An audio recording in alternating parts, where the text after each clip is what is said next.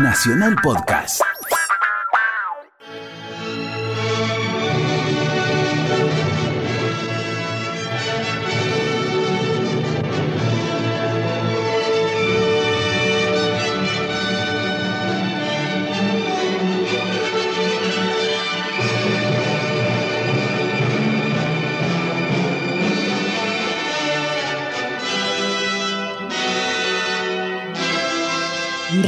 Nacional, Buenos Aires, Argentina, presenta Las dos carátulas, el Teatro de la Humanidad. Ciclo destinado a difundir las obras de la dramaturgia nacional y universal que por sus permanentes valores se constituyen en cabales expresiones del género e imponderables aportes a la cultura.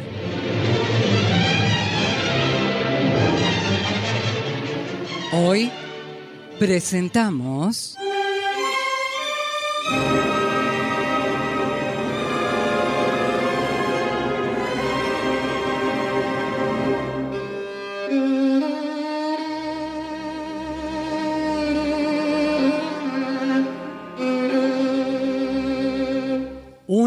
Del pueblo, de Henrik Ibsen.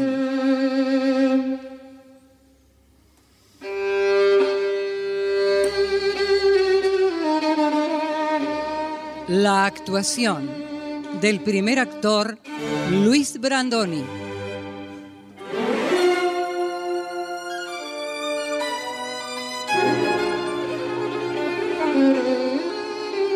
Por orden alfabético. Luis Albano, Carlos Amejeiras, Gastón Ares, Domingo Basile, Gustavo Bonfigli, Martín Borra Salomón, Hugo Cosianzi, Néstor Hidalgo, Marcela Jove, María Marqui, Graciela Martinelli, Laura Mobilia, Karina Pitari, Bettina Ruggeli, Viviana Salomón.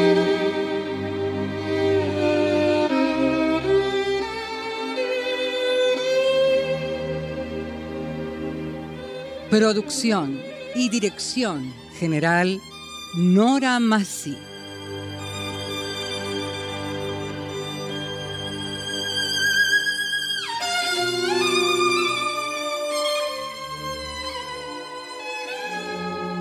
Henrik Ibsen nació el 20 de marzo de 1828 en Skien, director de escena y autor del Teatro Nacional de Bergen de 1851 a 1857 y director del Teatro de Cristianía, hoy Oslo, entre 1857 y 1862.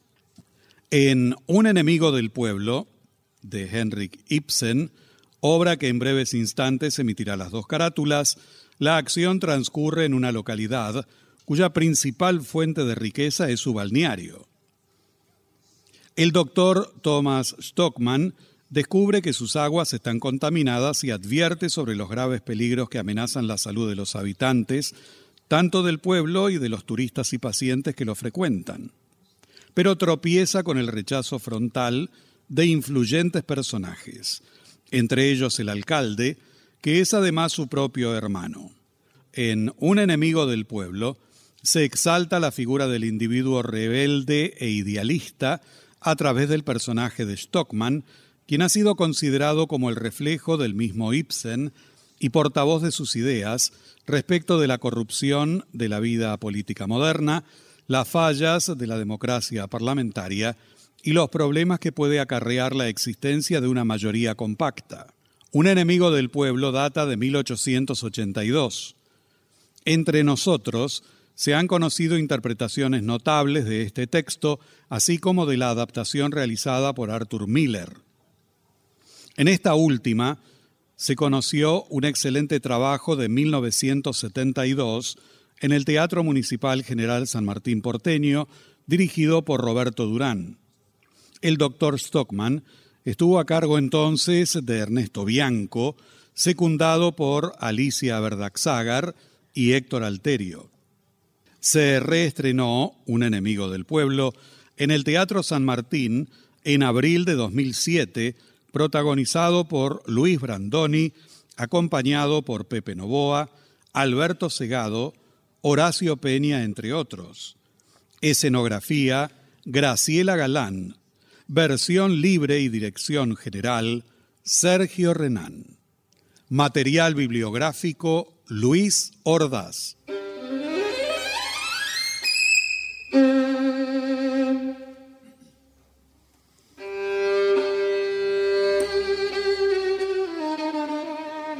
Noruega. La acción transcurre en una pequeña ciudad de la costa sur. Sala modesta pero acogedora en casa del doctor Stockman.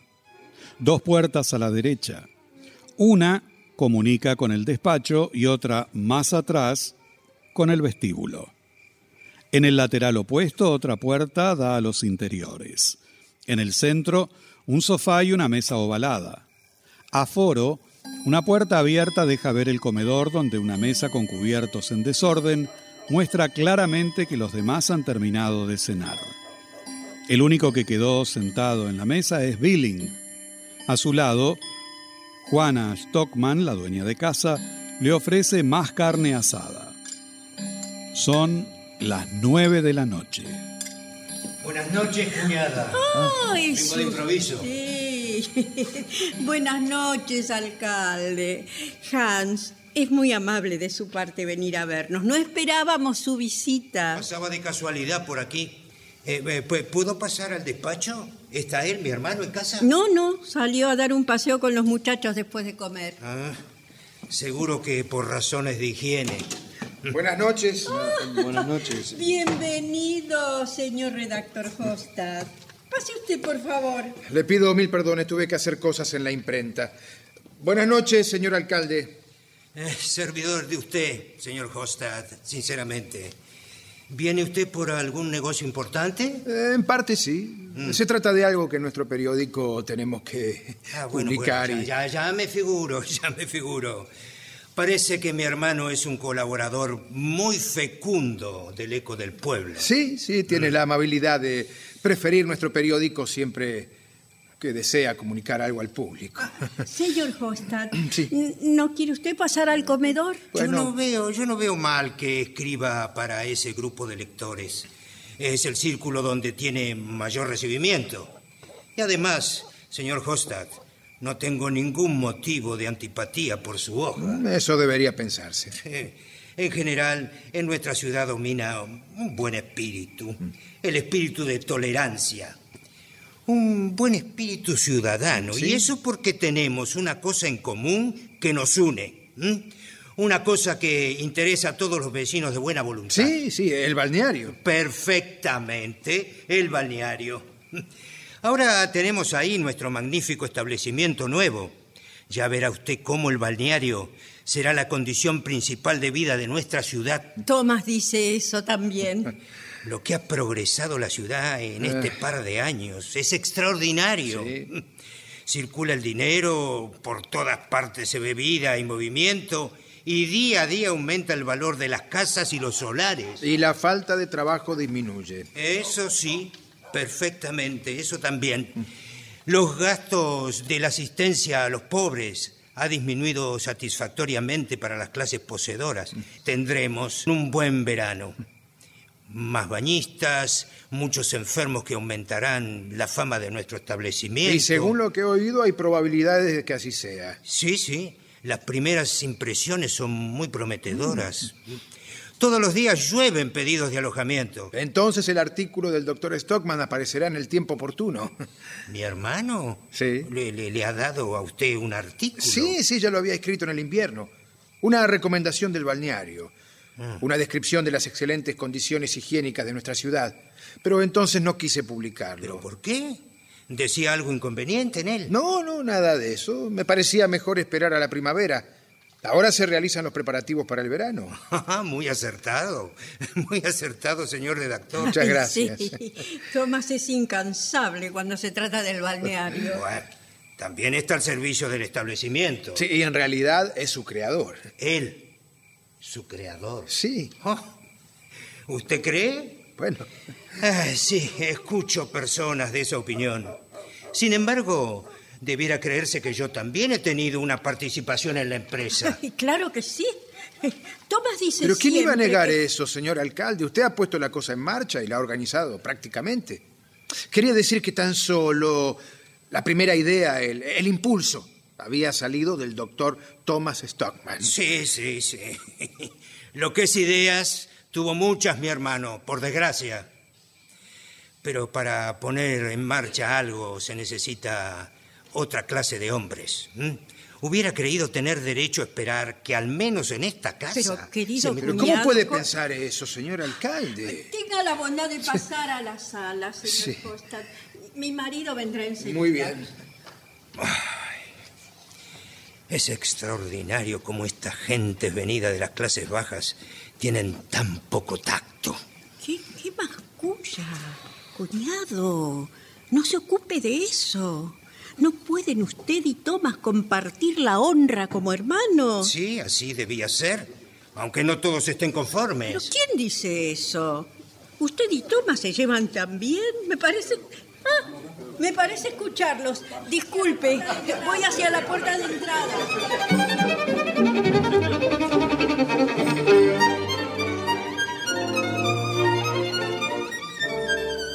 Entra a la casa el doctor Stockman. Viene con sus hijos y con el capitán Holster, a quien encontró en el camino. El doctor Stockman es un hombre alto, de fuerte presencia. Su esposa Juana, acostumbrada a las sorpresas y el júbilo de su marido, recibe con gusto a la visita. Un hombre de mar. Aquí tiene Juana, un invitado más. ¿Verdad que es divertido? Lo encuentro en la calle y no quería venir, pero debe probar nuestro asado de liebre. Haga el favor, capitán Holster. Pase, hombre, pase. El abrigo lo cuelga ahí. Bien. Adentro, muchachos, todos al comedor. Ahí los tiene Juana de nuevo, hambriento como lobos. Buenas noches, señora Stockman. Buenas noches, capitán Holster. Pase, pase. Muchas gracias. Tomás, ¿no ves que hay visitas? Los del periódico, el alcalde, tu hermano. ¿Hans está ahí? ¿Eh? ¿Cuánto me alegra verte? Sí, por desgracia apenas tengo un momento libre, ¿eh? Pero ¿cómo? Habrá ponche enseguida. ¿Y el ponche, Juana? Ay, no lo he olvidado, Tomás. Descuida, el agua está hirviendo ya. Ponche, hermano. Sí, hombre, siéntate. Ya verás qué bien estamos acá. Bueno, gracias. Pero yo no tomo parte en festines de esta especie, ¿eh? Pero esto no puede llamarse un festín. Sin embargo, tus invitados ahí, con qué velocidad agotan todas las provisiones. Es verdad que es un espectáculo ver comer a personas jóvenes, siempre con apetito. Eso me gusta. Sin comer y beber no hay fuerza ni jugo. Está la gente que en la masa del porvenir será el fermento social. Pues dos vejestorios como nosotros. Vejestorios. Bueno, no lo tomes en forma tan literal. Estoy alegre. Feliz de vivir este tiempo como si alrededor nuestro se estuviera gestando un mundo nuevo. ¿De veras lo crees así, Tomás? Te veo muy entusiasmado. Claro, Hans. Por favor. No puedes comprenderlo porque no has salido nunca de aquí y eso enturbia la vista. Pero yo, que he pasado largos años en el norte, en ese rincón solitario, sin ver un hombre que pudiera decir una palabra sugestiva, aquí está la vida. Me hace el efecto de que estoy en una gran ciudad estrepitosa. Gran ciudad. No, ya sé que la vida aquí es pequeña en relación con otras ciudades, pero aquí hay vida, hay movimiento, se puede trabajar y luchar por mucho, y eso es lo esencial. Juana, ¿no, ¿no ha vendido el cartero todavía? ¿No? Bueno, y las buenas ganancias, eso se debe apreciar después de haber vivido en la miseria. En la miseria, hermano. Sí, sí, puedes figurarte que allá arriba la cosa andaba muy apretada, hermano. Y ahora la abundancia. Por ejemplo, hoy al mediodía teníamos liebre y ahora también. Esto es un lujo. ¿Quieres- ¿Lo quieres probar un poco? La miseria. Pero no, no, no, no, no, no quiero ni ver el asado, ¿eh? Por favor. Mira no. qué, qué carpeta tan hermosa. Sí, ya la había reparado en ella, arriba de la mesa.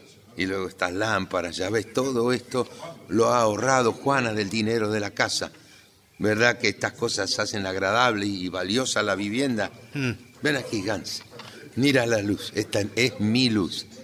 Tiene un aspecto elegante, ¿verdad? Sí, si tus medios les permiten el lujo, Sí, Ju- Juana dice que ahora gano casi tanto como ganamos. casi. Sí. Ah, Pero querido, un, un hombre de ciencia debe vivir con cierta comodidad. si tú lo dices, Por lo demás, Hans, no hago ningún gasto inútil, salvo renunciar a la alegría que me produce ver gente en mi casa. Es como una necesidad.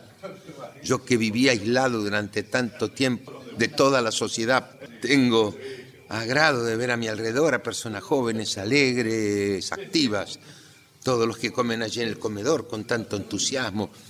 Me gustaría que conocieras más al señor Heustadt. Hostad, Sí. el representante de la prensa, ¿verdad? Sí. Sí. Me dijo que estaba por publicar un artículo tuyo, hermano. Mío. Sí, eh, uno sobre el balneario. Dice que ya lo habías escrito en el invierno pasado. Ah, ese. No, pero por ahora no se publicará. Ah, ¿no? Pero ahora sería el momento oportuno, ¿no? Puede que tengas razón.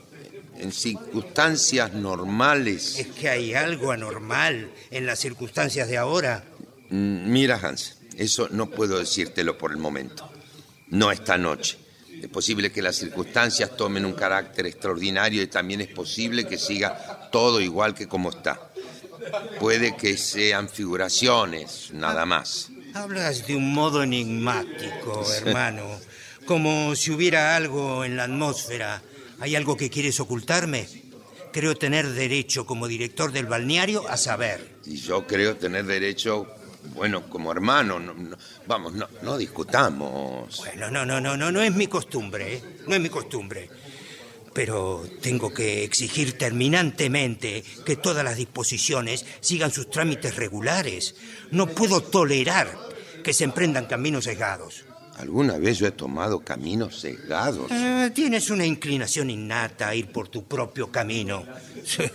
Y eso es casi intolerable en una comunidad bien organizada. El individuo tiene que someterse a la mayoría, o mejor dicho, a las autoridades encargadas de decidir sobre el bien de las mayorías. ¿Será verdad? ¿Y, y qué diablos me importa todo eso a mí? Esto es lo que parece que no quieres aprender nunca, querido Thomas. Pero tendrás que pagarlo alguna vez, ¿eh? tarde o temprano. Ya quedas advertido. Piénsalo bien. Pero estás loco. Sigues una pista completamente falsa. Yo, una pista falsa. Mira, no, no, no lo puedo tolerar, ¿eh? No lo puedo tolerar. Mejor me voy, mejor me voy. Adiós, cuñada. Servidor de ustedes, señores. Pero Tomás, ¿qué ha pasado? ¿Se marchó así? sí, he hecho una furia. Pero querido, ¿qué has hecho? No, absolutamente nada. No tiene derecho a pedirme explicaciones. ¿Sobre qué? Bueno, dejemos esto, Juana.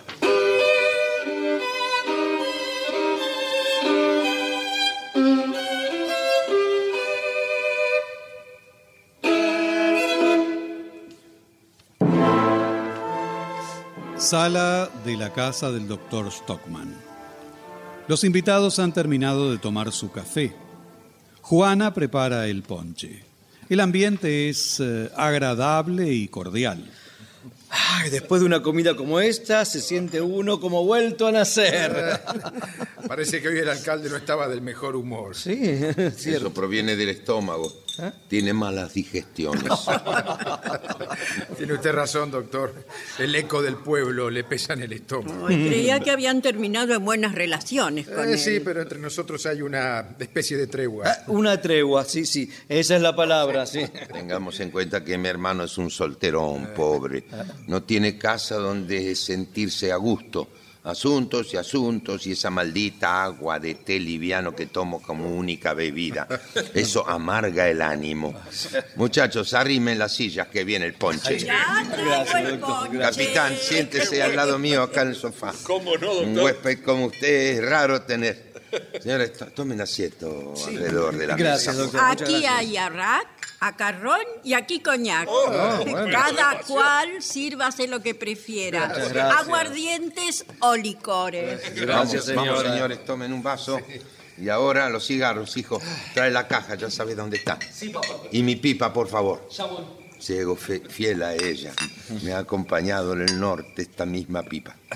Bueno, brindemos. ¿Cómo no? Salud. Es- salud. Salud, doctor. ¿Cuándo se hace a la mar, capitán Holster? La próxima semana, probablemente. Va usted a América, ¿verdad? Ah, sí, señora Juana, por Ah, supuesto. en- entonces no estará para las elecciones. ¿Hay elecciones otra vez, señor Billing? Ah, Sí, claro. Se nota que no se interesa por la política, capitán, ¿eh? De todos modos, hay que votar. No, no, no, la verdad que no entiendo nada de eso. Y también debe votar lo- los que no entienden nada y no tienen ni idea de nada. Pero ¿cómo no tiene ni idea de nada? no? La sociedad es como un barco.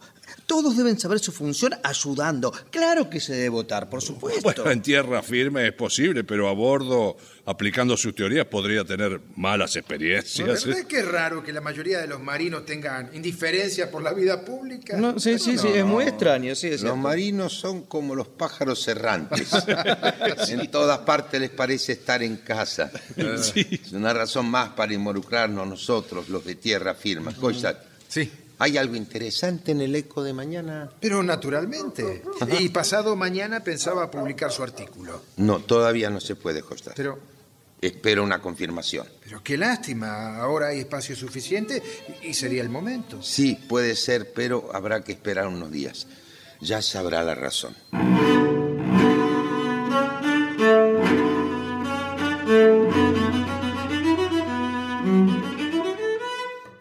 La puerta de calle se abre y entra Petra, la hija mayor del doctor Stockman. Buenas noches.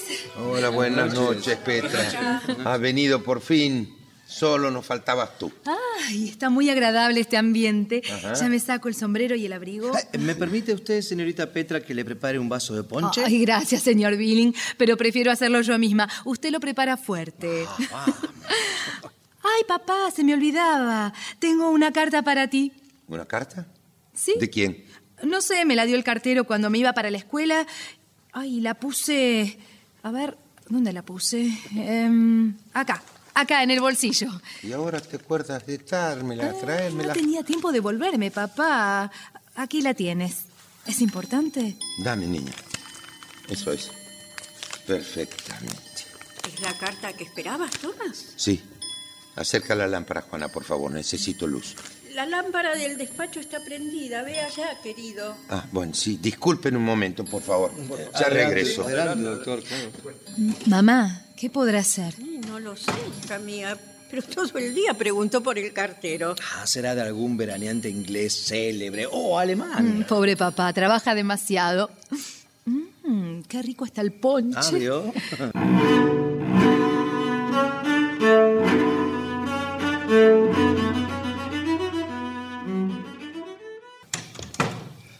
Acá hay una cosa que va a producir sensación en la ciudad. ¿Qué? Esta sí que es una novedad. ¿Qué, Novedad. papá? Novedad Un gran descubrimiento, Juana. que tú has hecho. Descubrimiento. Sí, yo he hecho. Que digan que son fantasías mías. ¿Pero qué es eso, papá? Paciencia, ya lo sabrás todo. Lamento que mi hermano no esté aquí. ¿Cómo es posible que los hombres anden ciegos como topos años y años? ¿Pero de qué se trata, doctor? Hable. ¿No creemos que nuestra ciudad tiene excelentes condiciones sanitarias? Sí. Claro. Extraordinarias que merecen ser recomendadas a sanos y enfermos. Naturalmente. Yo mismo he ponderado la excelencia y he escrito artículos sobre ello en el Eco del Pueblo. Sí, sí, pero ah, ¿qué quiere decir, Ay, doctor? Tomás, ¿de qué se trata? Este balneario que hemos llamado nervio vital, los pulmones, las arterias y qué sé yo cuántas cosas más de la ciudad. Ah, en un momento solemne lo llamé nuestro corazón palpitante. Así es, lo recuerdo, es verdad. ¿Vio? Bueno, pues ¿saben ustedes qué es en realidad este establecimiento tan grande, tan Pero, por magnífico? favor, diga de tan- una vez. ¿Qué, papá? Nuestro balneario es un foco pestilente. ¿Qué? ¿No? El balneario. Nuestro papá. balneario. No, es imposible. Pero, doctor. señor doctor, Les digo que el balneario es un sepulcro blanqueado, terriblemente peligroso para la salud. Todas las inmundicias que se almacenan allá arriba en el valle del molino, todo aquello que huele tan mal Eso infecta el agua de las cañerías que conducen a las fuentes y esa inmundicia maldita se puede ver también en la playa. ¿Dónde están los balnearios? Allí, precisamente. ¿Cómo sabe eso con tanta seguridad, doctor? He estudiado el asunto con toda escrupulosidad posible. Ya hace tiempo que yo sospechaba algo. El año pasado tuvimos entre los bañistas casos de enfermedades raros. Sí. Tifus, fiebres gástricas. Sí, sí, lo recuerdo, lo Entonces, recuerdo. en aquel momento creíamos que eran los foresteros los que habían traído la enfermedad. Pero en el invierno analicé de otro modo las aguas. Ay, por eso trabajabas incansablemente. Sí, sí, incansablemente, Juana. Acá faltaban los medios científicos para un análisis específico y mandé muestras de nuestras aguas a la universidad, al famoso químico Nissen, Ay, para que las sometiera a un análisis riguroso y exacto. Y aquí lo tengo. Ese es el análisis que esperaba usted. Está demostrado que las aguas contienen materias putrefactas orgánicas, millones de bacterias. Figúrese si será dañino bañarse y mucho más beber esas aguas. Es una suerte grande que lo hayas descubierto a tiempo. ¿Verdad que sí? Es muy bueno. ¿Qué piensa hacer? Reparar el daño, como es lógico, lo intentaré si eso es posible. Eso es posible. Tiene que serlo, si no, el balneario es inútil, no sirve para nada. Pero no hay peligro de que eso ocurra. Yo ya sé lo que hay que hacer. Pero Tomás, ¿cómo lo has tenido en secreto? No podía gritarlo a voces, Juan, hasta no tener confirmación, la certeza completa. No estoy tan loco. Pero a nosotros, papá. A ningún alma viviente. Mañana iré a ver al viejo Mastín. Como dicen que estoy medio tocado y ahora verán por sí mismos. Habrá que cambiar toda la cañería. La complicación que traerá. Toda la cañería. Está demasiado baja y hay que ponerla más alta. Toda la cañería. De modo que tenías razón, papá. Sí. ¿Te acuerdas, Petra? Claro. Cuando pusieron la cañería estuve en contra, pero nadie me hizo caso. A los señores concejales no les endulcé la píldora. Sí, he escrito una memoria para la administración del balneario. La hice, pero me faltaba esto. Hay que hacérselo llegar enseguida. Ya ven ustedes cuatro pliegos escritos de arriba abajo y a la carta. Juana, dáselo a la criada, que se lo lleve a mi hermano, el alcalde. ¿Y qué dirá el tío Hans de esto? Supongo que estará, encan- estará encantado, naturalmente, es muy importante la verdad descubierta. Sí, claro. ¿Qué quieres que diga? ¿Estará satisfecho? ¿Le parece que en el eco del pueblo publique una noticia de esto? Se lo agradecería mucho. Que el público tenga conocimiento cuanto antes de esto, ¿no? Claro. El encargo ya está hecho. Ahora se ha convertido en el hombre más importante de la ciudad, doctor. No, no, no, no, no diga eso. En el fondo no he hecho más que cumplir con mi deber. He sido un excavador afortunado, nada más. Sin embargo, ¿Le, le- le parece, compañero Hostad, que la ciudad organice una manifestación en honor al doctor Stockman? Es una idea feliz. Buena idea. Vamos a proponerlo no, desde no, no, ahora. no, pero no. A un hombre que ha prestado tal servicio a la ciudad. No, Ponemos claro, en marcha Por todo. favor, Claro, claro, no, nada de eso. Por favor, si, si la dirección del balneario me ofreciese un aumento de sueldo, no lo aceptaría. Pero, doctor. Palabra, Juana, no lo aceptaría. Bueno, en eso tienes razón. A tu salud, papá. A su salud, doctor Stockman. Salud, salud. Salud. Que su descubrimiento le proporcione muchas alegrías, doctor. Gracias, queridos amigos. Me siento dichoso. Es un sentimiento hermoso la conciencia que se ha trabajado por el bien de su ciudad, de sus convecinos. Viva Juana. A festejar.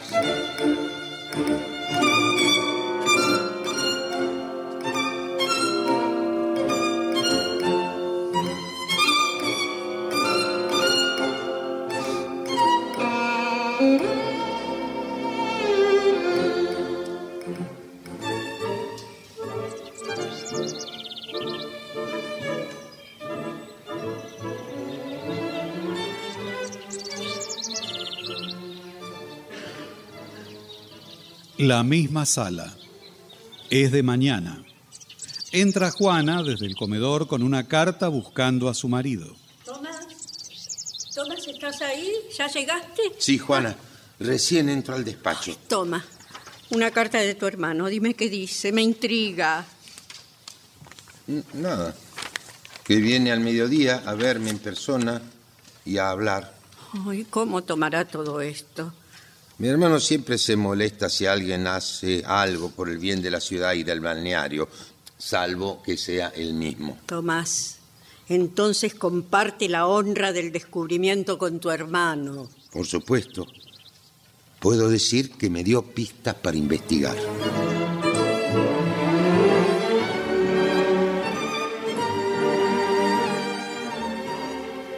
Ha llegado Nils Borse, padrastro de Juana y dueño de una tenería en el valle.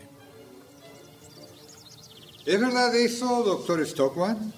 Ahí está mi suegro. Buenos días, Neil Borse. Pase, pase, pase. ¿Por qué no entras, padre? Si es verdad, entro. Si no, me marcho. Esa historia de las aguas, ¿es verdad? Petra vino corriendo antes de ir al colegio a decirme. Pensé si se burlaban de mí, pero sería impropio de Petra eso. Naturalmente, es verdad. Todo se sabe rápido, Dios nos libre. Con la edad avanzada uno se hace más desconfiado del engaño. De modo que es verdad, no es broma. Petra dice que hay bacterias, millones, esos bichitos en la cañería, billones. eh. Sí, es beneficioso haberlo descubierto a tiempo, suegro. Por el bien de la ciudad, por supuesto. Son bacterias. Mi hermano vendrá al mediodía. Hay una cantidad tremenda, Sí. pero no hay nadie que pueda verla, No, no, verlas no se puede. ¿verdad? ¿Y usted cree que es para el bien de la ciudad? Digo, el descubrimiento. Me gustaría ver la cara de su hermano. Este es el golpe más magnífico que usted me ha producido. Que me lleve el diablo, ¿eh? Si así es. ¿Y cómo conseguirá que el alcalde se trague eso? Ya lo veremos. Pero ¿qué quiere decir usted en realidad? Bueno, el alcalde no está tan loco para... eh, ¿Cómo? eh, ¿Espera usted que le crea? Espero que de esa locura participe toda la ciudad. Toda la ciudad. Esos concejales que creen saberlo todo más que los viejos. Me echaron del ayuntamiento. Y ahora usted les hará tragar esa píldora. Ahí tienen su pago.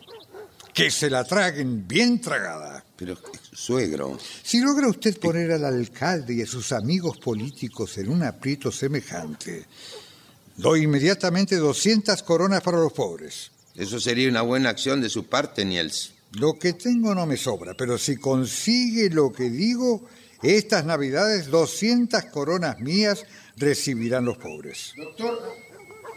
Ah, perdón, eh, está ocupado. doctor. Sí, pase usted, Hofstadt. Pase, pase, por favor. Ah, claro, él también está enterado. Bueno, la historia debe salir en los periódicos.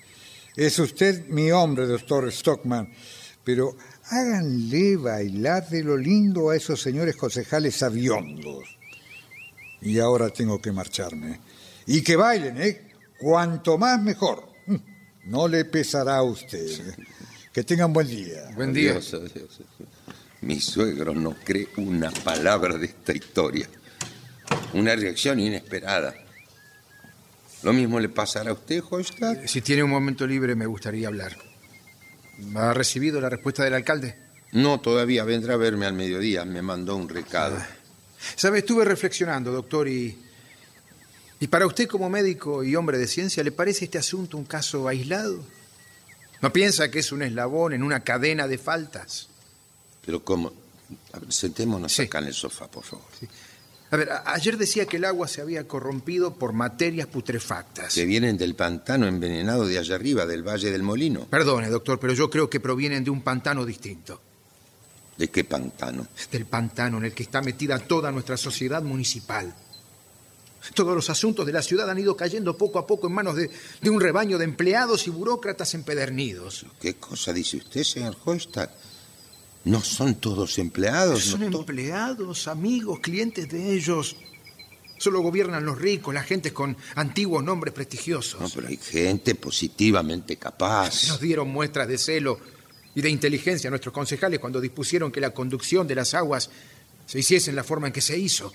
Aquello fue una gran tontería, es verdad. Pero bueno, se arreglará ahora. Eh, ¿Cree que la cosa marchará tan fácilmente? Debe marchar sí o sí. Fácil o difícil. Eso si la prensa toma la causa con calor. Le digo que tengo pensado tratar el tema en el eco del pueblo. No es necesario, querido. Yo estoy seguro de que mi hermano... Como director del periódico tenía la idea de romper el anillo de viejos y tercos funcionarios que nos gobiernan. Pero si me han contado que paró la empresa y por poco cierra. Sí, sí, es verdad, pero en ese caso tuvimos que envainar las armas. Se corría el riesgo de que no se hiciera el balneario si caían los señores de la ciudad. Pero ahora es distinto, doctor. Ya tenemos el balneario y podemos pasarnos sin los señores. ¿Pasarnos? Sí. Le debemos mucho agradecimiento. No, no, no, no le dejaremos de pagar lo que corresponda. Pero un periodista de opiniones populares como las mías no puede dejar pasar esta oportunidad magnífica sin aprovecharla.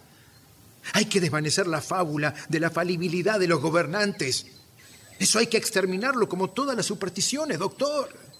En ese punto estoy de acuerdo con usted. Si es superstición, fuera con ella. Al alcalde no quisiera atacarle demasiado porque es su hermano. Aunque la verdad debe estar por encima de todas las consideraciones. Sí, claro, sin duda, pero... No, no, no debe pensar mal de mí, ¿eh? No soy ni más egoísta ni más ambicioso que la mayoría de los hombres. Pero no digo eso, querido No amigo. he salido del pueblo y gracias a eso he tenido ocasión de ver que lo que los humildes necesitan ante todo es participar en la resolución de los asuntos públicos. Solo eso puede desarrollar sus facultades, su conciencia, su sentimiento del deber. Eso me parece exacto. Pienso yo, un periodista tiene una gran responsabilidad si desaprovecha una ocasión favorable para sacudir a la masa, a los pequeños, a los oprimidos. Entre los poderosos eso se califica como traición, pero, pero eso no puede hacerme mella, doctor, si mi conciencia está limpia. Perfectamente, querido Hofstadt. La conciencia limpia, eso es lo esencial. Y la cosa está grave.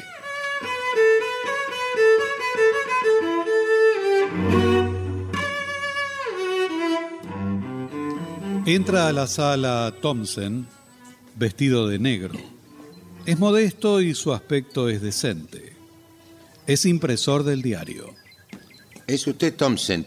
Pase, pase. Y soy yo. Perdone usted, doctor, que me tomé la libertad de venir a verlo. No. Me- me- Dígame, ¿es verdad que como me contaba el señor Billing, usted quiere mejorar la conducción de las aguas? Sí, señor Thompson. Para el balneario. Muy bien. Entonces apoyaré su causa con todo calor. Le será de utilidad contar con nosotros los pequeños burgueses. Nosotros constituimos una mayoría compacta en la ciudad. Bueno, y siempre es bueno, doctor, tener a la mayoría de su parte, ¿no? Le doy las gracias por su apoyo. Sí, sí, es muy importante tener la mayoría a mi lado. Pero me parece tan sencillo el asunto. ¿Qué le decía, doctor? La participación. Eh, sin embargo, no estaría de más, me parece, el apoyo. Mm. Conozco bien a nuestras autoridades. El que tiene el poder en sus manos no acepta de buena gana una proposición que proviene de otra parte. Y así no estaría mal que nosotros hiciéramos una demostración. Esa también es mi opinión. Pero, ¿cómo quieren hacer ustedes la demostración? Bueno, bueno, como es lógico, moderadamente. ¿eh? Yo procedo con moderación. Es la primera virtud del ciudadano, la moderación. Sí, usted es conocido como hombre moderado, Thompson. Sí, sí. y con razón. Eh, Por lo que toca a las aguas, para nosotros pequeños burgueses es de la mayor importancia. El balneario promete ser una mina de oro para la ciudad y todos nosotros pensamos vivir de él. Por eso, bueno, queremos apoyar el establecimiento con todas nuestras fuerzas.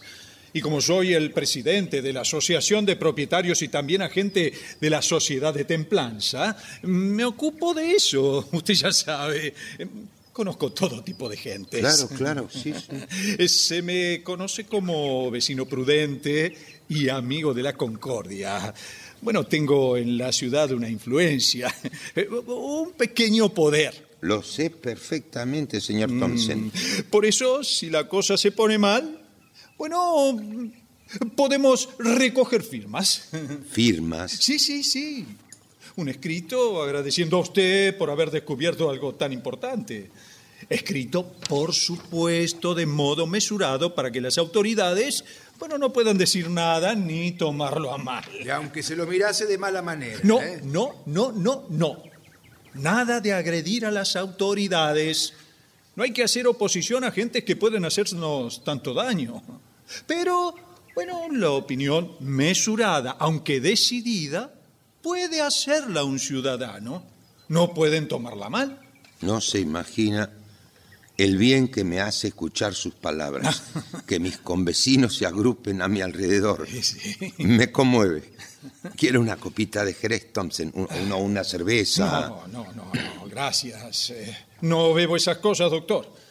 Bien, debo irme ahora para hablar con los miembros de la Asociación de Propietarios y preparar la opinión. Mm. Ah, doctor, además, es temprano para beber. Es una extraordinaria amabilidad de su parte, pero no creo que sea necesario tomar tales medidas. Creo que la cosa marchará sola. Ah, las autoridades trabajan con cierta dificultad. Bueno, bueno, mañana en el eco del pueblo les daremos un empujoncito. ¿eh? Sí, sí, es verdad, pero insisto, ¿eh? moderado. Bueno, bien, me voy, doctor. Tiene a la mayoría como muro protector. Nosotros, los pequeños burgueses, la compacta mayoría. Bueno, adiós, doctor Stockman. Hasta la vista. Re- le repito las gracias, señor Thompson. Hasta la vista. ¿Qué le parece esto? Ya es hora de terminar con las cobardías. Sí. Sí, la mayoría está en el pantano. Aunque no lo parezca, a fuerza de respeto y consideraciones, se mueven a todos lados y no se atreven a dar un paso adelante. Demasiada moderación. Pero a mí me parece que Thompson es un hombre de buena Ah, intención. doctor, hay cosas que valen más que eso. Decisión y valor varonil. Sí, sí, tiene razón, sí. Sí, Debemos terminar con la idolatría a las autoridades, estimular a las personas de buena voluntad, los contribuyentes, ver este grave error cometido en la conducción de las aguas, que quede claro ante sus ojos. Bien, si considera que es en beneficio del municipio, no tengo oposición. Bien. Pero espere primero que hable con mi hermano. Bueno, prepararé un artículo. ¿Y si el alcalde no acepta su proyecto? ¿Cómo puede creer eso? Es imposible. Eh, puedo creerlo. En ese caso, ¿qué hará? Bueno, si fuese así, le daría la memoria para que la publique. Sí. Sí, en el eco del pueblo podría publicar la memoria. Sí, si mi hermano no cree o, no entra en razones. Mire, Sí. llévela, por favor. Tome usted, Hochstadt, el manuscrito por cualquier cosa. Ya lo tiene entonces. Gracias por su confianza, doctor. Extraordinario. Ya me voy.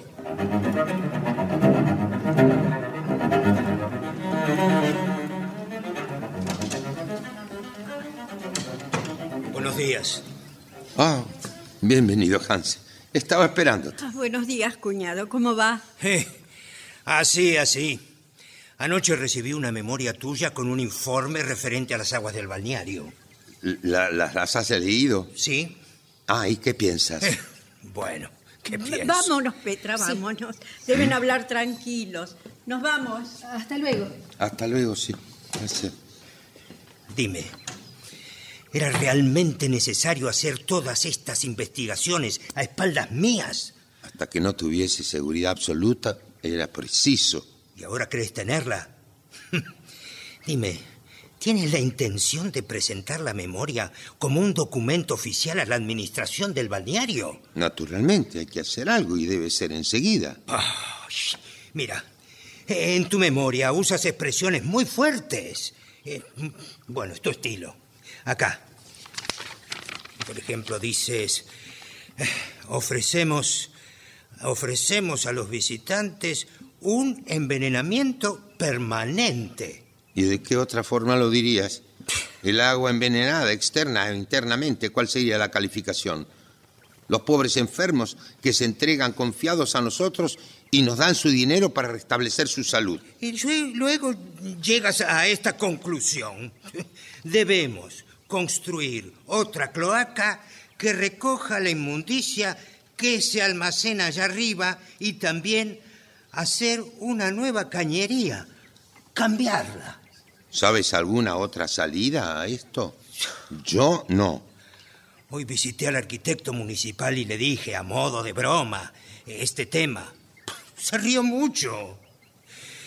Porque no calculaste el costo del trabajo que habría que hacer. Las reformas que propones, según el arquitecto, ascenderían algunos cientos de miles de coronas. Y tú, Thomas, habrías arruinado a la ciudad en que naciste.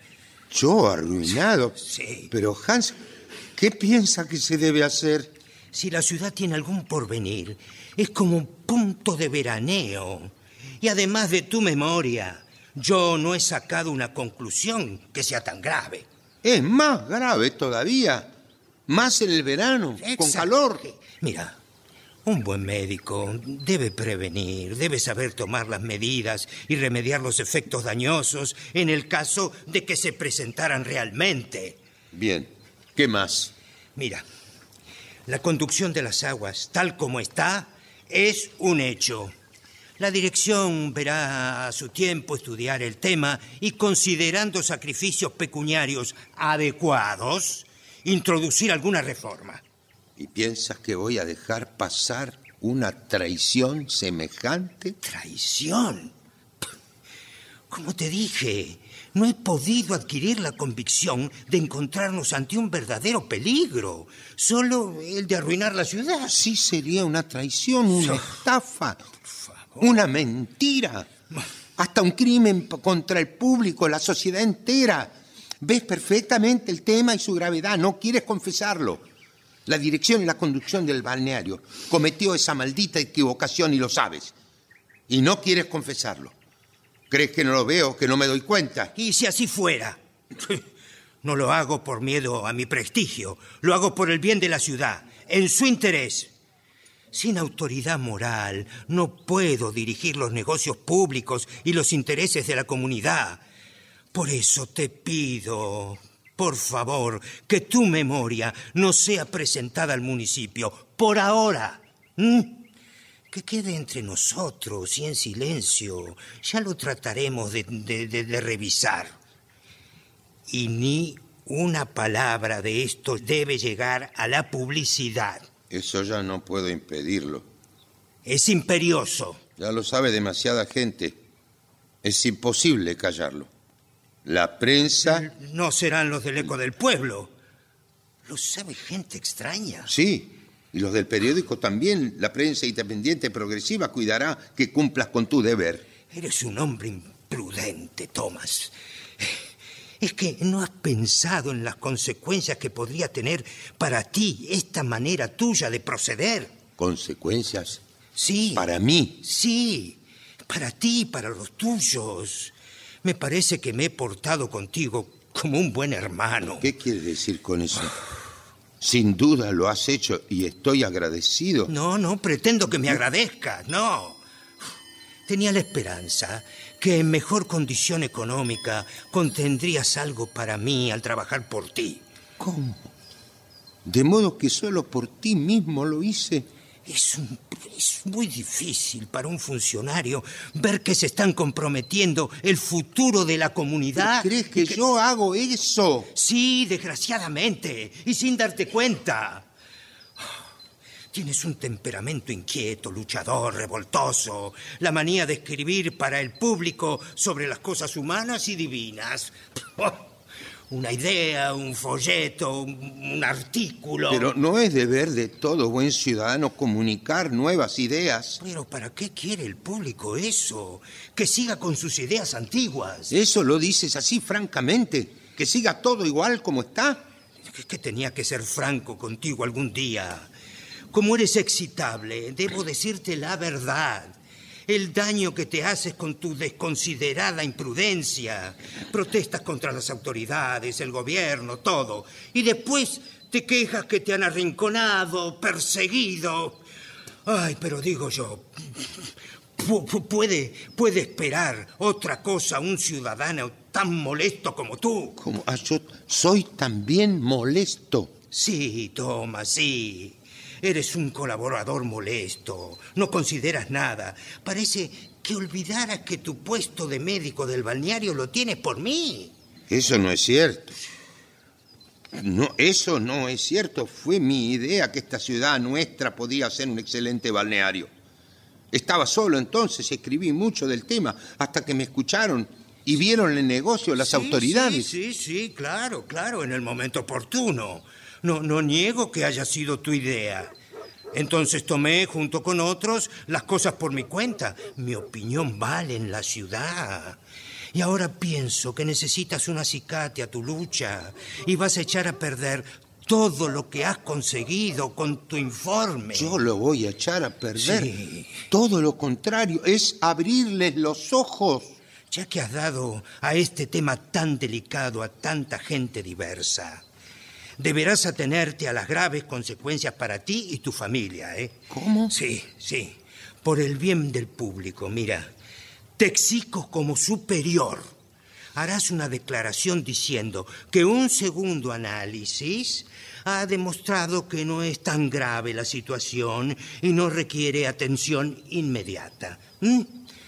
Pero como los rumores correrán rápido, tú debes desmentirlos en público. Yo, ¿m? Sí. eso esperas de mí.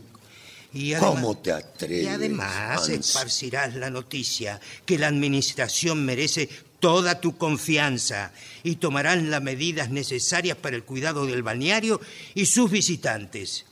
Y además, que se remediarán los inconvenientes que pudieran presentarse. No podemos seguir así haciendo las cosas a medias y negando.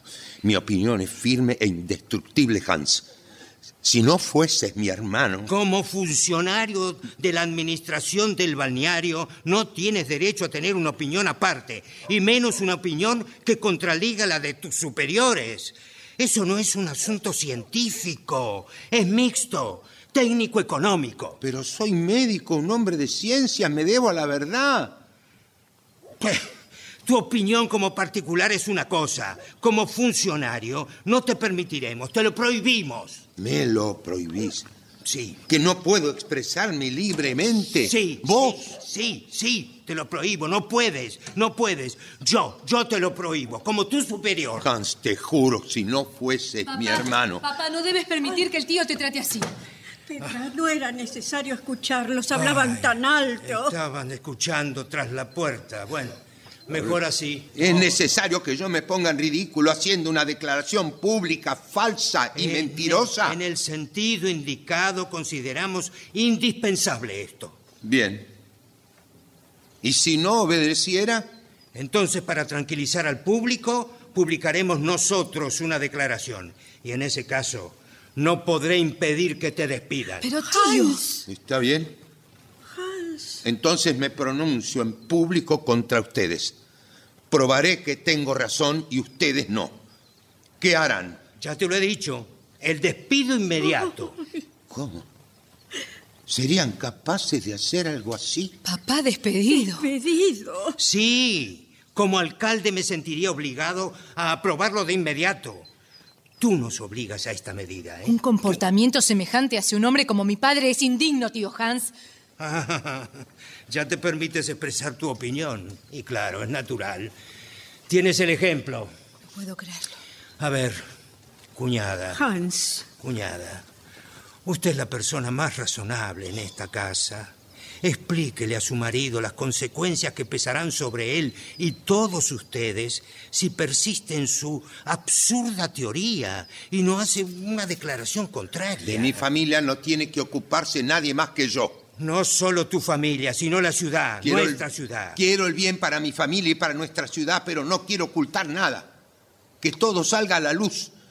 Ya veremos quién de los dos ama más a nuestra ciudad. Tú, que en tu terquedad quieres dejarla sin su fuente de vida. Esa fuente está envenenada. Hombre, no estás en tu juicio. Estamos comerciando con inmundicia. Toda la prosperidad de nuestra vida social se alimenta de una mentira. Esa es la fuente. Sí, Esas son todas figuraciones tuyas. Y otra cosa peor. Quien así arroja esta información y tales insinuaciones contra la propia ciudad que lo vio nacer, tiene que ser un enemigo de la sociedad. ¿Cómo te atreves? ¿Cómo te Papá, atreves? detente. Cálmate, por Dios. No, no, no, no, no, no, no, no. No quiero exponerme a violencias. No. Ya estás advertido, hermano. Piensa que te debes a ti mismo y a los tuyos, ¿eh? Ah, Seguid bien. Que tenga que tolerar que me trate así en mi propia casa. Ay, sí, es una vergüenza. Pero piensa, tu hermano es el que tiene el poder. Pero yo tengo el derecho. Sí, el derecho. ¿De qué te sirve el derecho sin poder? Ay, ¿qué será de nosotros? Mamá, no pienses siempre en qué será de nosotros. Es posible que en una sociedad libre el derecho no sea un poder. Debo inclinarme ante mi hermano y sus partidarios malditos y abandonar la causa de la verdad. Yo no, podría soportarlo. Sí, sí. Y que Dios nos libre de la felicidad que tendríamos ante tu negativa. Otra vez sin ingresos fijos, en apuros económicos, en escasez. Ya lo vivimos, Tomás. Piensa en todo lo que arriesgas en este juego. En que, que un burócrata se atreva a amenazar a un hombre libre y honrado. ¿No es eso terrible, Juana? Sí, lo es. Es una vergüenza portarse así contigo, con todo tu trabajo. Pero hay que soportar tantas injusticias en este mundo. Piensa en los chicos. ¿Qué será de ellos, Tomás? Ay, no, no, no, no, no tendrá valor para dejarnos varados. Mis hijos, no, no. Aunque se hundiese el mundo entero, jamás me humillaré ante un yugo tan vergonzoso. Toma, ¿qué vas a hacer? Ay, Quiero que tener Dios- el derecho de mirar a mis hijos en la cara. No llores, mamá. No llores. Papá está haciendo lo que tiene que hacer.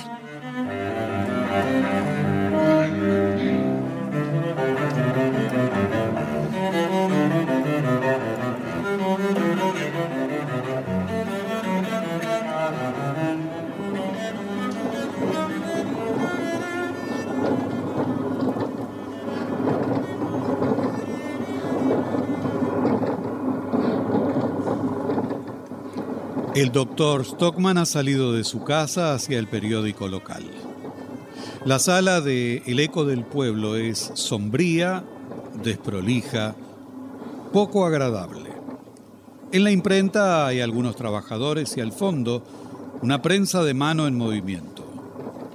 Hostad, el redactor director, escribe en la mesa. Entra a Billing con la memoria del doctor Stockman. La verdad es que cada frase es un martillazo escrito con fuego destructor. Luego seguiremos nosotros pegando hasta que caigan. Leyendo me parecía oír el rumor de la revolución. Silencio. Que no lo escuche Thompson. Pega fuerte el doctor. Ah, Thompson es un gallina, un cobarde moderado. Esta vez se imprime. Señor Hostad, debe imponer su voluntad ahora, sin temor. Sí, Billy. Espero que el alcalde no se rinda solo y se resigne. Ah, Eso sería terrible. Por fortuna podemos sacar partido de la situación. Pase lo que pase, si el alcalde no acepta la propuesta del doctor, tendrá encima a los pequeños burgueses, la asociación de propietarios. Y si hace las reformas, tendrá en contra a los grandes accionistas. Su mejor apoyo. Sí. Y esos deberán, si se hace la reforma, poner una sumita respetable. Nosotros probaremos al público que el alcalde no sirve para nada. Por su mal desempeño en la función y la administración pública, deberá ponerse en manos del pueblo. Estamos en vísperas de una revolución local. ¡Viva! Ah, es usted, doctor, no lo escuchamos entrar. Sí, a la, a la ¿Qué imprenta enseguida. Sí. Habrá guerra en la ciudad. Este artículo será el comienzo. ¿Dónde, dónde está Thompson? ¿Habrá más del mismo asunto? Todo estará relacionado con la conducción de las aguas, la cloaca. Es lo mismo cuando una casa vieja comienza a desmoronarse. Sí, no se termina del todo hasta que se derrumba. Derrumbar. El doctor no querrá derrumbar el balneario. Ah, no, hombre, no tenga miedo. ¿Qué le pareció mi artículo, Hostad? Una maravilla, una Sí. obra maestra.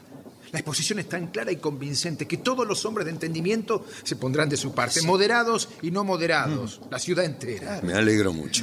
Entonces, arriesguémonos a publicarlo. Mañana aparecerá. Bueno, yo regresaré en un rato a ver las pruebas. Estoy ansioso de verlo impreso. Que corra por el mundo. Someterlo al juicio de personas imparciales. Porque se me ha amenazado quitarme mis sagrados derechos de hombre. Derechos de hombre, ¿no? Entonces que caiga como un rayo, doctor. Conmigo se equivocaron. Ahora me pongo en el eco del pueblo. Los destrozaré. Hay que limpiar. Desinfectar la ciudad entera. Sí, sí, sí, sí, sí. Muy bien, pero con moderación. Sí, por favor. necesito gente fresca y joven, nuevo jefe de autoridades. Si marchamos unidos, esta revolución saldrá como un barco de arsenal. Muy bien, doctor. Poner la administración municipal en manos de quien corresponde. Bueno, si procedemos con moderación, no hay ningún peligro. Lo hago en nombre de la verdad. Mi conciencia me lo pide. Sí, doctor. Usted es un hombre que merece apoyo decidido. Es indudable eso. El doctor es el verdadero amigo de la ciudad. El doctor Stockman es un amigo puro del pueblo. Eso Gracias, queridos fieles amigos. Pero ahora tengo que irme. Adiós. Adiós, doctor. Adiós. Puede ser un colaborador impagable. Sí, mientras se limite a este tema. Ay, pero usted, Thompson, es un miedoso terrible. ¿Miedoso? Sí, miedoso, sí. A ver, hábleme de alta política, de oposición al gobierno. Y ya verá usted, Billing, si tengo miedo. Sé de la historia. Todos se acomodan, se dan vuelta. La política son acuerdos. Ah, yo no soy un veleta ni lo seré nunca, ¿eh? Oh, un político no debe jurar eso, señor Hostad. A ver, ¿y usted, Billing? Me han dicho que pretende un puesto de oficial en el ayuntamiento. Sí, no tiene nada de malo eso. ¿Ve? Mi corazón pertenece siempre al pueblo.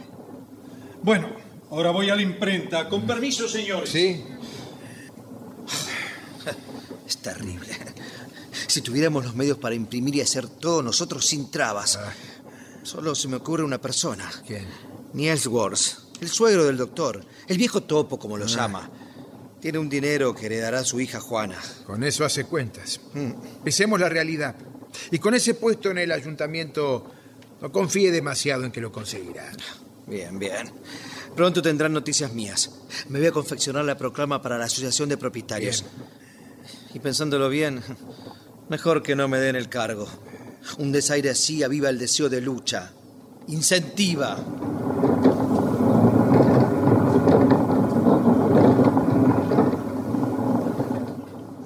Escuche, el alcalde está en la imprenta. Entró por la puerta trasera. No quiere que lo vean. ¿Quiere hablar con usted, señor Hostad? Le dije que pase. Bien. No esperaba verme por aquí, ¿verdad? Señor alcalde. Ay, ay. Eh, ¿Están bien instalados, Hostad? ¿Mm? Sí. Mire, hoy he tenido un disgusto grande con mi hermano, el médico del balneario. Me dijo que usted estaba al tanto. ¿Yo? Sí. Ah, sí, sí, sí. eh, sí, el artículo del doctor, sí. Sí, yo no, no entiendo mucho de eso. Pero igual lo iba a publicar, ¿no es cierto, Thompson? Mi hermano ha sido imprudente toda la vida.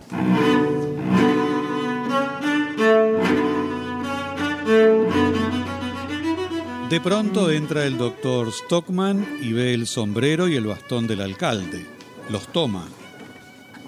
No sospecha lo que ha ocurrido hace instantes. Imagino que mi hermano vino a verlos y huyó cuando me vio entrar. El muy cobarde salió corriendo y se olvidó sus cosas. Perdone, doctor, el concepto que tenía Thompson y yo hasta hoy era distinto que ahora. Bueno, sin vueltas, es mejor que le digamos la verdad. Fante. No publicaremos el artículo en el eco del pueblo. Publicarán el escrito del alcalde y mi artículo no. No lo puedo creer. Devuélvanme la memoria y la leeré al público yo mismo en algún local. Ah, ninguna sociedad le dará uno, y tampoco un particular. La opinión pública es implacable. Usted y su informe destruirían la ciudad. Deben enterarse de la verdad, les gritaré por las calles. Quiero ver si cobardía y vileza pueden hacer callar a un hombre honrado y libre.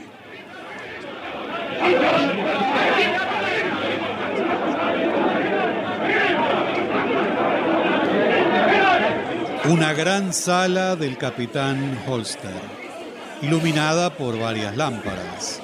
Es una reunión grande, vecinos de todas las clases sociales.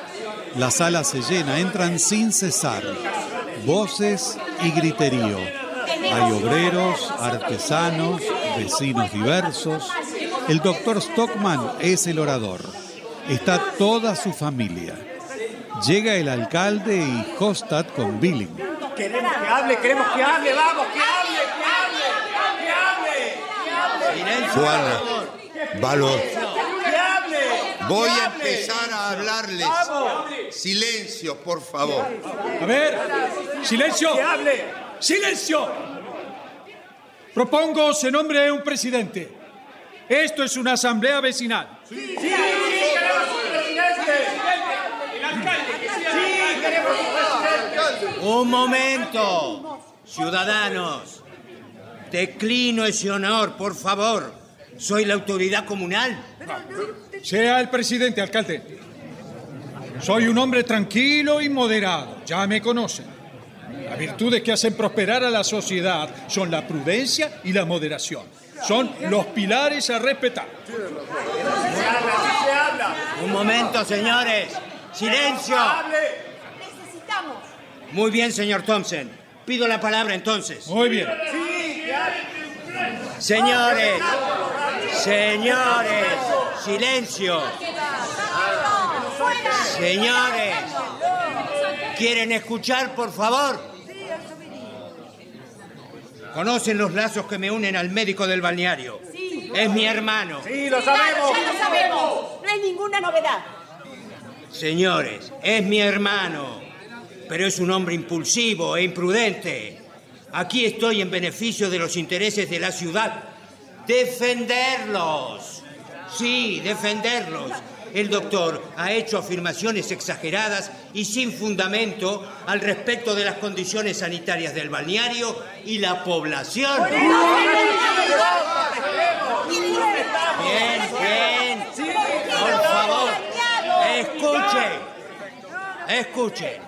Por lo tanto, la Asamblea no permite al doctor Stockman la exposición de su asunto, ni por escrito, ni de palabra. ¡Queremos que hable! ¡Queremos que hable! Estoy hablando yo, señores. En el artículo publicado en el Eco del Pueblo se dan al público todos los datos esenciales de una reforma adecuada. No me permiten. ¿Cómo? El proyecto del médico del balneario, además de ser un gesto hostil hacia sus dirigentes, es un recargo a los contribuyentes de unas 100.000 coronas.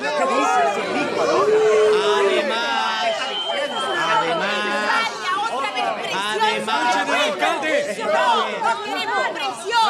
además de tener que cerrar por dos años el balneario. Señores, señores, señores. Estoy en un todo de acuerdo con el alcalde. La agitación del doctor tiene una segunda intención. Habla del balneario, pero quiere una revolución local. ¡Es cierto, es cierto! ¡Es cierto! ¡Es cierto! La cosa, señores, la cosa no debe salirles demasiado a los ciudadanos contribuyentes. Hasta el oro puede pagarse demasiado caro, señores. Pido la palabra, señor Thompson. Adelante. Adelante. Expreso que al principio creímos en la explicación del doctor Stockman, pero luego nos dimos cuenta de que nos habíamos dejado engañar por una falsa exposición de los hechos. Falso, es toda una falsedad, una mentira. Totalmente de acuerdo con el orador Costa. ¡Silencio! Tiene razón. Hablo de un hombre que tenía la simpatía de sus convecinos. Un médico que su única falta sería usar más el corazón que la cabeza. Sin embargo, mis deberes con la comunidad me exigen que rompa con él. No se, no se salga usted de la conducción de las aguas y las cloacas, Costa. Bien, si nadie más pide la palabra, votación de la propuesta del alcalde. ¡Eso es! Pero suelte- ¡Fuera de la sala! ¡Que lo saquen! Pido, pido la palabra. Pido la palabra en defensa de mis sagrados derechos de hombre libre. Quiero comunicarles algo. Las aguas envenenadas y el balneario sobre un suelo infecto y pestilente será una pequeñez. Dije, perdón, perdón, dije que, dije que hablaré de otras cosas.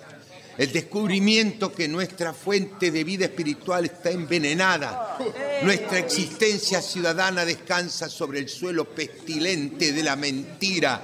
Yo quiero a mi pueblo. ¿Qué injuria es esta? Burlarse de una población respetable. Guarden, guarden su, guarden su indignación un poco, señores. Mi idea, estando lejos, era el proyecto del balneario. Trabajar con entusiasmo por el bien de la comunidad, de mi ciudad natal. Ese era mi más vivo deseo. Y de pronto se abrieron mis ojos espirituales y lo primero que vi, la extraordinaria idiotez de las autoridades. Lo destrozan todo en nombre del bien común. Lo mejor sería exterminarlos como insectos. Mi hermano Hans, por ejemplo, obstinado en sus prejuicios.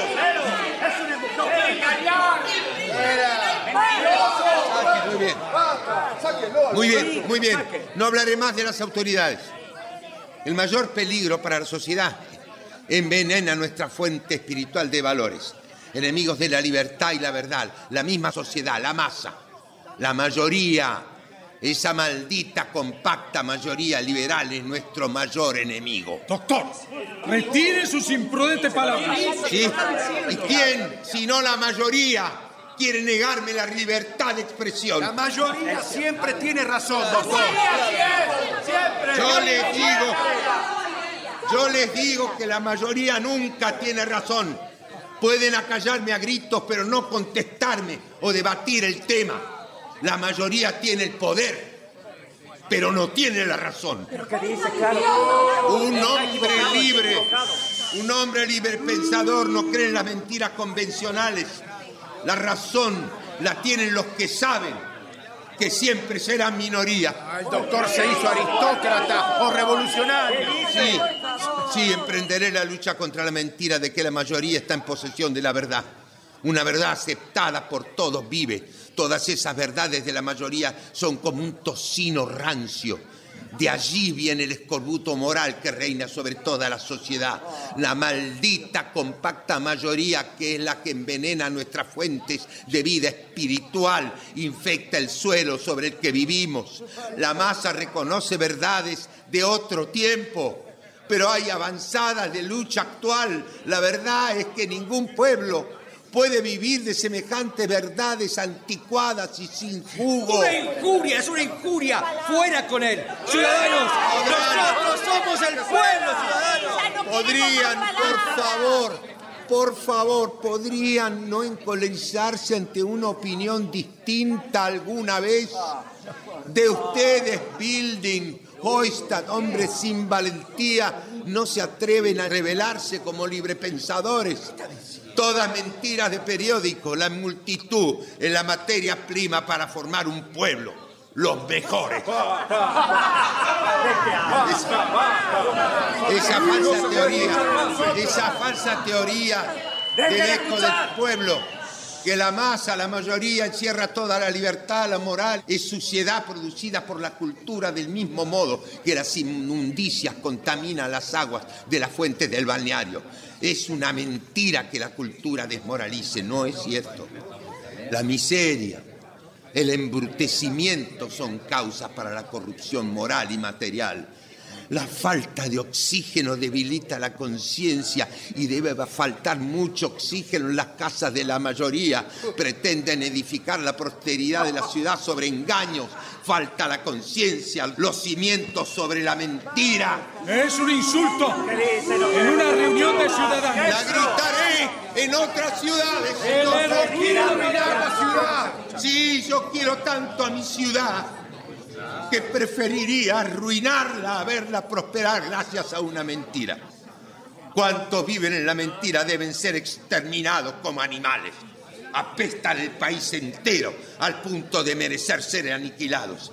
Si las cosas llegan tan lejos de corazón, les digo que perezca todo el país, que sea exterminado el pueblo entero. Pero esto ya es demasiado, señores. Ya es demasiado. Quien quiera arruinar una ciudad entera es su enemigo. Eso es hablar como un enemigo del pueblo. Eso mismo. Un enemigo del pueblo. Que la asamblea lo ratifique como tal. Así es.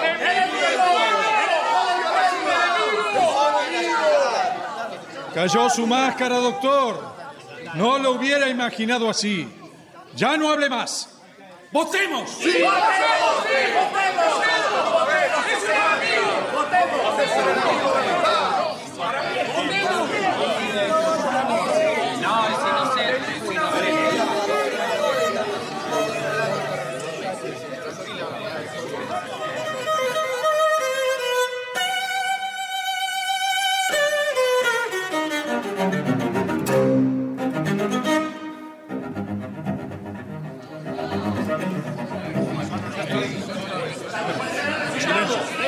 Silencio, señores, señores, silencio, silencio, por favor. El resultado de la votación. Todos, menos uno. ¿Quién? El borracho. Declaran al doctor. Declaran al doctor Stockman un enemigo del pueblo.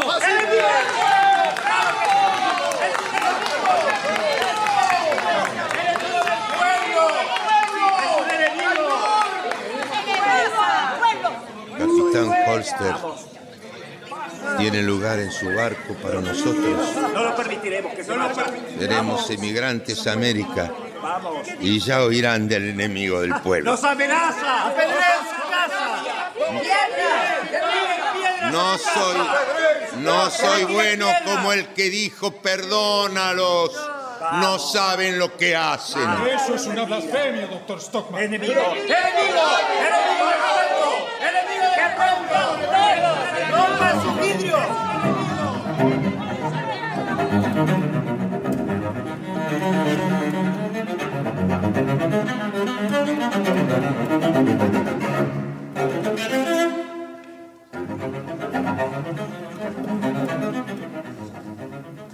Al día siguiente, después de la asamblea en horas de la mañana, casa del doctor Stockman. Han sido levantadas todas las piedras arrojadas en la fachada de la casa del doctor. Aquí hay una carta para ti, Tomás. ¿De quién es? Vamos a ver de qué se trata. ¿Eh? Del dueño de casa. Nos desaloja. Ay, por Dios. Dice que no puede hacer otra cosa a causa de sus convecinos y por la opinión pública. Él no quisiera, dice, pero la mayoría manda. Son todos cobardes. Nadie se atreve a nada por miedo a los otros. Ahora nos vamos al nuevo mundo. ¿Para qué quedarnos acá? Me injuriaron, nos apedrearon, una daga en el alma me clavaron. Y lo peor es que los hombres son esclavos de los partidos. No piensan. Ay, pero querido, ¿qué haremos ahora? ¿Pensaste bien el viaje? Es, que fuiste imprudente en tus discursos, debes reconocerlo. Es nuestra ciudad, nuestros hijos. Ay, ¿qué será de nosotros? Juana, no pierdas valor ahora. Es cuanto más lo necesitamos. Y la prensa, hombre, con uso de razón puede hacer creer a otros que son liberales. Es una insensatez, no se puede confiar en ellos. Bueno, me han despedido de la escuela. Oh. La señora Bush no quiere que siga Pero la opinión pública, la mayoría del partido, todo lo mismo. hija. Le dijeron que yo tenía opiniones muy terribles y libres de algunos temas, papá. Y eso lo dijo alguien que nos visitaba. Mm. Mira el pago a la hospitalidad. Llaman a la puerta, yo abro. Sí.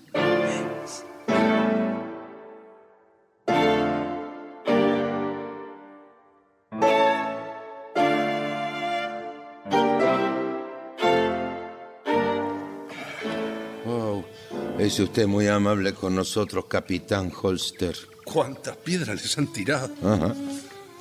Eso está relacionado con lo que... Querían matarme con esos guijarros.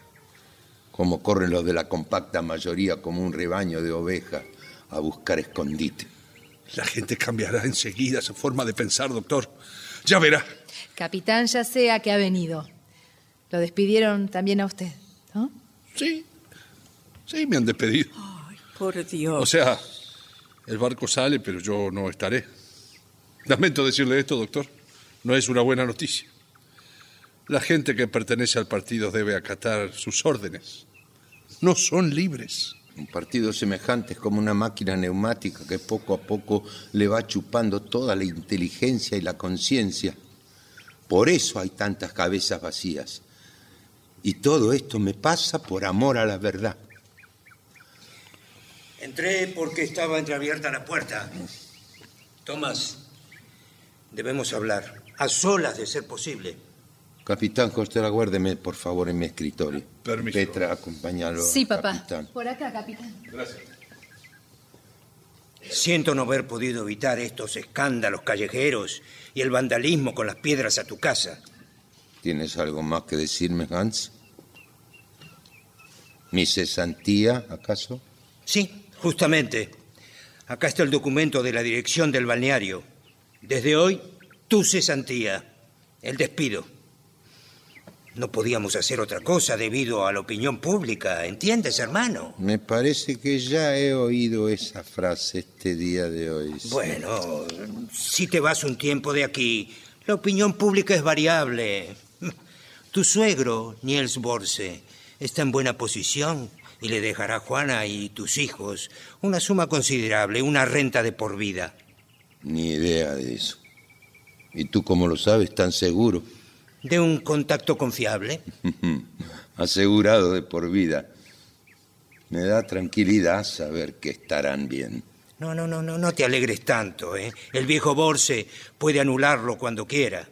Pero ah, ahora pienso que tus ataques a los influyentes no eran solo por la verdad revelada, no, no, sino la intención de agradar a tu suegro, ese viejo vengativo. Eras- eres el ser más servil e inmundo que he visto en mi vida. Entonces todo ha acabado entre nosotros. Tu cesantía es definitiva.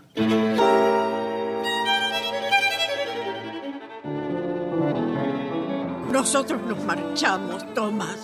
Nos quedamos acá. Petra, dale a la criada que lleve esta nota a tu abuelo. Sí, sí, papá, voy. ¿Qué? Ya sabrás todo, Juana, te contaré. Tengo tiempo suficiente ahora. Soy cesante. Este es el campo de batalla. Lucharemos. Quiero vencer. Quiero convencer a las cabezas jóvenes que los liberales son el peor enemigo del hombre libre. Y los partidos lavan el cerebro y convierten la vida en un infierno sin lugar a nuevas verdades o perspectivas distintas de desarrollo. ¿Le parece, capitán, que se puede enseñar esto al pueblo? Claro que sí, Tomás. En mi casa pueden quedarse. Hay bastante espacio. Casi siempre estoy afuera. Eh, conseguiré otro empleo. Vengan, vengan. Gracias, querido amigo. Hombre de mar. Gracias, capitán Holster. Es usted muy bueno con nosotros. Ah, Es posible que yo no entienda mucho de esas cosas que hablan. Usted es un buen hombre y no pertenece a ningún partido. No debe rendir cuenta de sus actos humanos. Por eso debemos de exterminar a los cabecillas del partido. Son como un lobo hambriento que quiere vivir y necesita devorar corderos. Sangre joven. Listo, papá. Listo, la criada ya llevó la nota. Bien. Hija, te voy a necesitar. Sí, sí, papá. Tus hermanos no volverán más a la escuela. En cambio, yo les enseñaré. Quiero educarlos como hombres libres. Y tú, Petra, me ayudarás. Sí, claro. Y la escuela la instalaremos en donde me declararon enemigo del pueblo. Muy bien. Mis discípulos. Petra, necesito 12 alumnos, chicos pobres de la calle. Sí, sí, sí, papá. Te ayudaré con toda mi alma. Echarán del país a todos los lobos hambrientos. Hijos míos. Sí. Si esos lobos no te arrojan primero a ti, Tomás. No, Juana. Ahora que soy el hombre más fuerte de la ciudad, enseñaré y así podrán seguir en la lucha contra la mentira. Además, hice otro descubrimiento. Otra vez. Tomás, por favor, querido, por Dios. Papá. Escuchen bien. El hombre más fuerte del mundo es el que está más solo.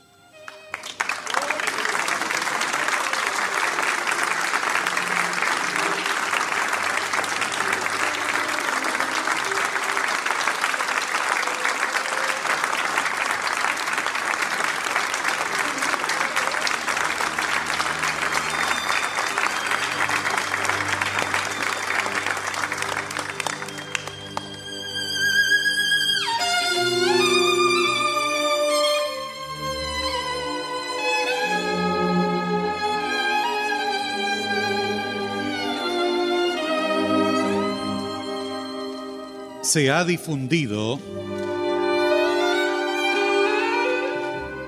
Un enemigo del pueblo, de Henrik Ibsen.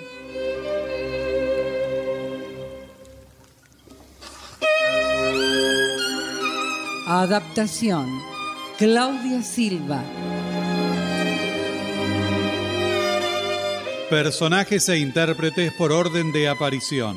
Juana, Graciela Martinelli, Billing, Néstor Hidalgo, Hans Stockman, Domingo Basile, Hostad, Gustavo Bonfili, Dr. Stockman, Luis Brandoni, Holster, Luis Albano, Petra, Karina Pittari, Walter, Gastón Ares, Federico, Martín Borra Salomón, Niels Borse, Carlos Ameijeiras, Thomsen, Hugo Cosianzi, asambleístas, Marcela Jove, María Marqui, Laura Mobilia, Bettina Ruggeli, Viviana Salomón.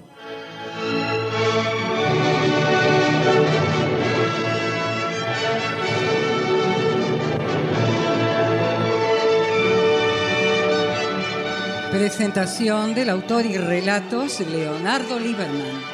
Locución Marité Reale. Asistente técnico en estudio Claudio Canullán. Diseño de ambientes sonoros, efectos especiales y musicalización Nora Massi. Realización técnica y editor de arte Javier Chiavone. Coordinación de auditorio Patricia Brañeiro. Diseño de efectos en estudio y asistente de producción, Patricio Schulze. Producción y dirección general, Nora Massi.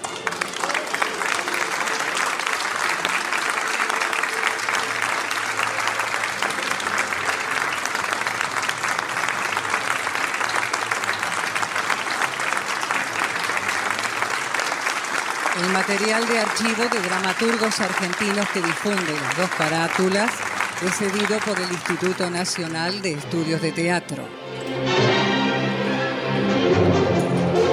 Nuestro sitio en internet es www.radionacional.com.ar.